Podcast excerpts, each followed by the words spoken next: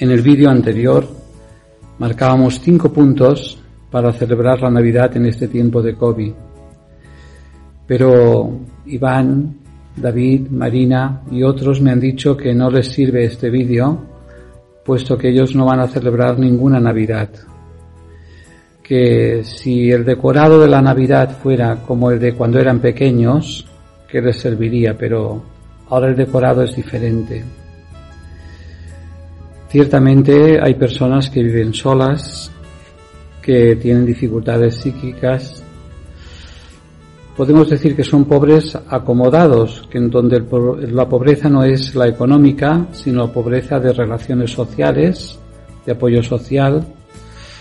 Y entonces estas fiestas para ellos son pues un espejo de la sociedad donde se miran y se ven solos.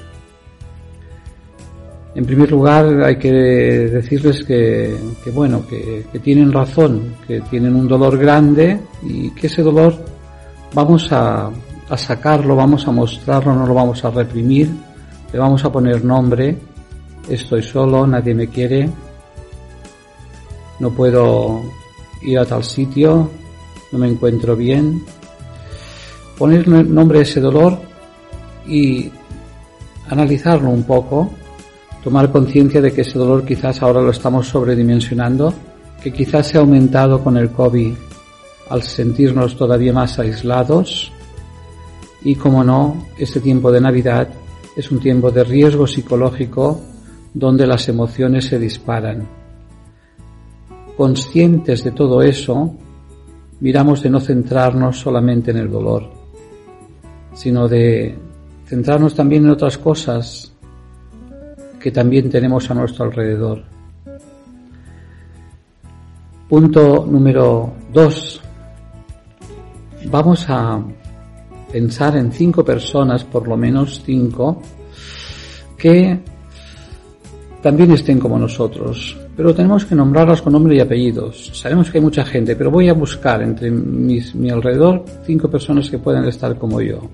Seguro que las encontramos y más veremos que no es tan solo nuestro problema.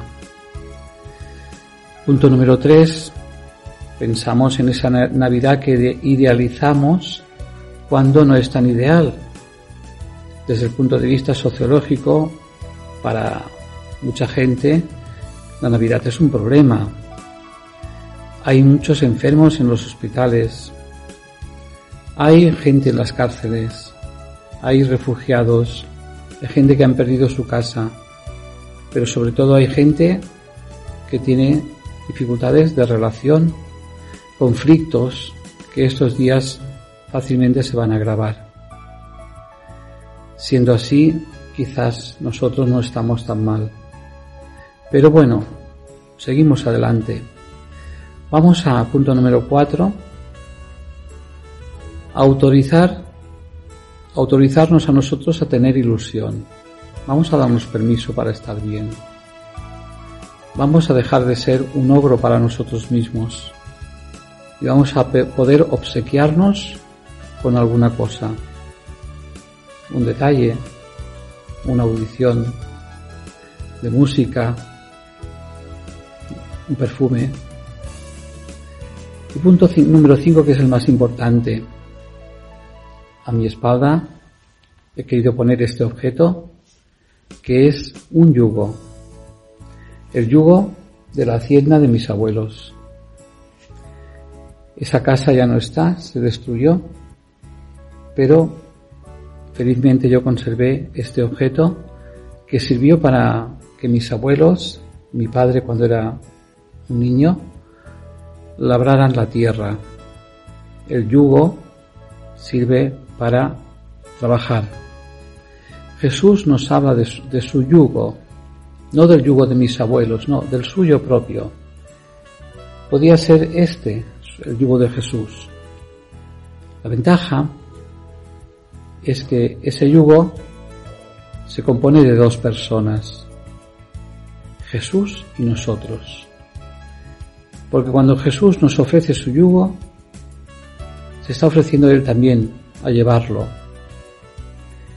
Y si encima de ese yugo ponemos nuestras penas, nuestros agobios, nuestras angustias, y tenemos que tirar de ello, pero sabiendo que Jesús está a nuestro lado llevándolo, como Él nos dice, su carga es ligera y su yugo es suave.